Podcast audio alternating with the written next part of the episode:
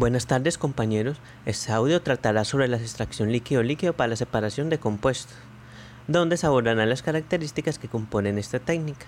El principio de separación se basa en el contacto de un líquido sobre otro líquido, que contiene el soluto. Esta fase es denominada alimentación, donde las dos soluciones serán invisibles, sin embargo el soluto sí será soluble con el líquido que se adiciona, por lo tanto el soluto se transfiere entre los dos líquidos. Finalmente se espera que se sedimente la mezcla para observar las dos capas y finalmente se separarán las dos fases, donde ambas tendrán una cierta concentración de soluto, siendo la que tenga una mayor concentración denominada fase de extracción y la fase de refinación es la de la concentración pobre en soluto. Esta técnica es muy usada para las mezclas que no pueden ser separadas por destilación.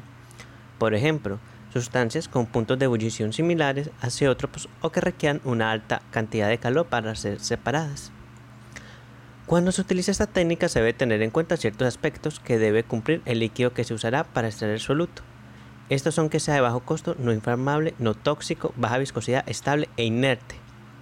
La extracción líquido-líquido de mezclas ternarias se representa en su mayoría por triángulos equiláteros, siendo cada uno de los vértices uno de los componentes puros y sus aristas serán las mezclas binarias correspondientes a los vértices que conforman este lado.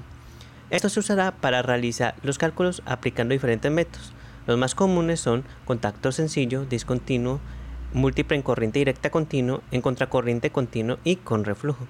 Ya teniendo un espectro más amplio sobre este método, podemos observar que la extracción líquido-líquido es un método de separación que resulta muy útil para aquellos compuestos cuya separación mediante otros métodos resultaría costoso, difícil y o imposible, como el caso de destilación de mezclas cuyos puntos de ebullición es muy cercano o compuestos volátiles.